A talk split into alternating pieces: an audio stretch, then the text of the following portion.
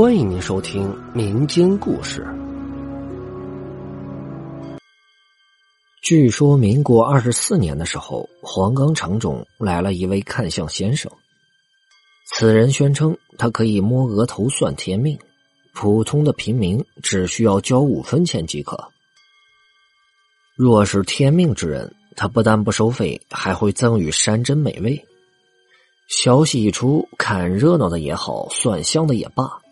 反正挂摊前都是站满了人。每当摊前传来先生的话：“好，好，好，八分，八分。”这个时候，人们就会爆发出一阵掌声和欢呼声。有好奇的，也有不屑的，当然也有猜忌、嫉妒的。可当看着天命之人乐呵呵的抱着象鼻、鹿筋、驼峰、燕窝什么的。从眼前经过的时候，无人不生嫉妒之心，直咽口水呀。当然，少不了大多数都是三分。然后那个先生就会说一句：“走吧，走吧，三分。”有的人是一笑了之，也有的人是一脸愤怒，还说一句：“你不过是江湖骗子。”但无可奈何，悻悻而去。有的人还赖账不给钱，但是那个先生也不追究。时任黄冈督军一凯独子听闻这个事儿，便约上了一群狐朋狗友去凑了热闹。他打着自己的小算盘，若说自己是天命之人，一切亦可，便以骗子为名毒打他一顿，然后要山珍即可。叶少仗着军方背景。坊间一直流传他淫人妻女、杀人取乐的恶闻，众人也是颇为他担心呐，但又好奇此等艺人是如何处理的。当天呢，集市聚了半个黄冈城的人，结果那个先生却是面不改色的说：“一分一分，走吧，走吧。”一听这个话，全集市的人顿时就哄笑起来。要知道，看相三日以来，九城东的张傻子都有两分，他居然只有一分。易少一听这话，他肯定是要勃然大怒的呀，对着看相先生的脸直接抽了一马鞭。这一鞭子下去，顿时抽呆了所有人。先生的脸从左眉斜下裂开了一道缝，脸皮往外翻着，也没有肉，没有血，像纸糊的假人一样，空着一副皮囊。普通老百姓哪见过这般模样，顿时吓得作鸟兽散，纷纷逃离集市。亏得这个义少杀人饮血，练就了一副铁胆子。他顿时就喝住了几名正要逃开的死党，就说道：“这是为是哪路妖人做的人偶把戏，光天害人。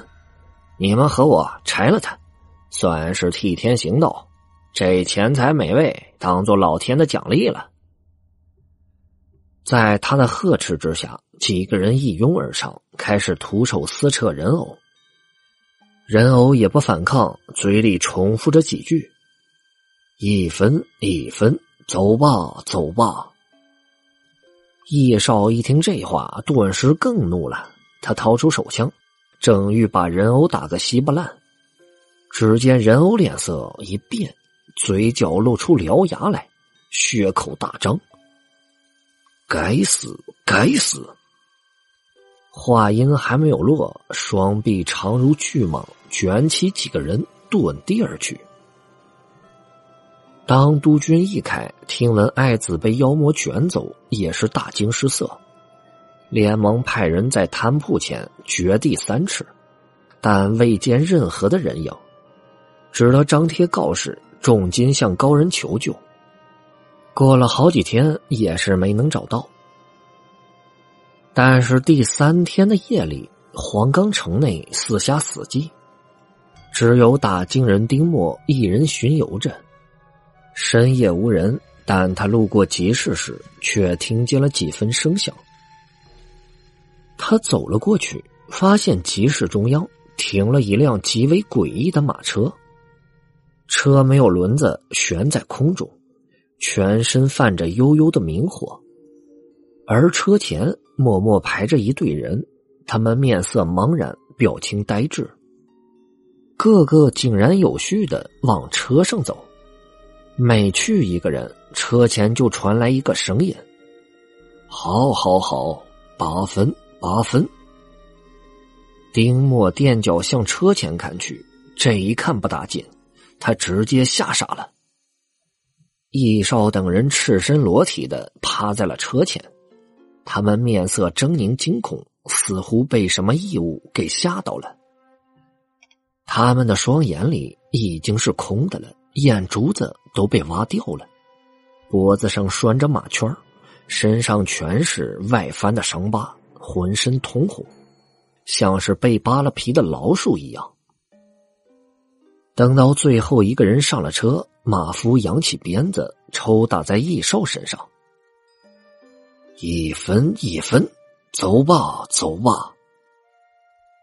易少等人匍匐拉着马车向城西渐渐消隐而去。回过神来的丁默直奔督军府向易凯报告了。易凯连忙派兵严查四周，果然在距黄冈城以西二十里处发现了这几十具人的尸体，其中十余人都被吸干了精血而亡。而易少等人则是被剥开了肚皮，生生虐死。见此惨状，易凯吓得一头倒在了地上，落下重病。两日过后，他也不治身亡了。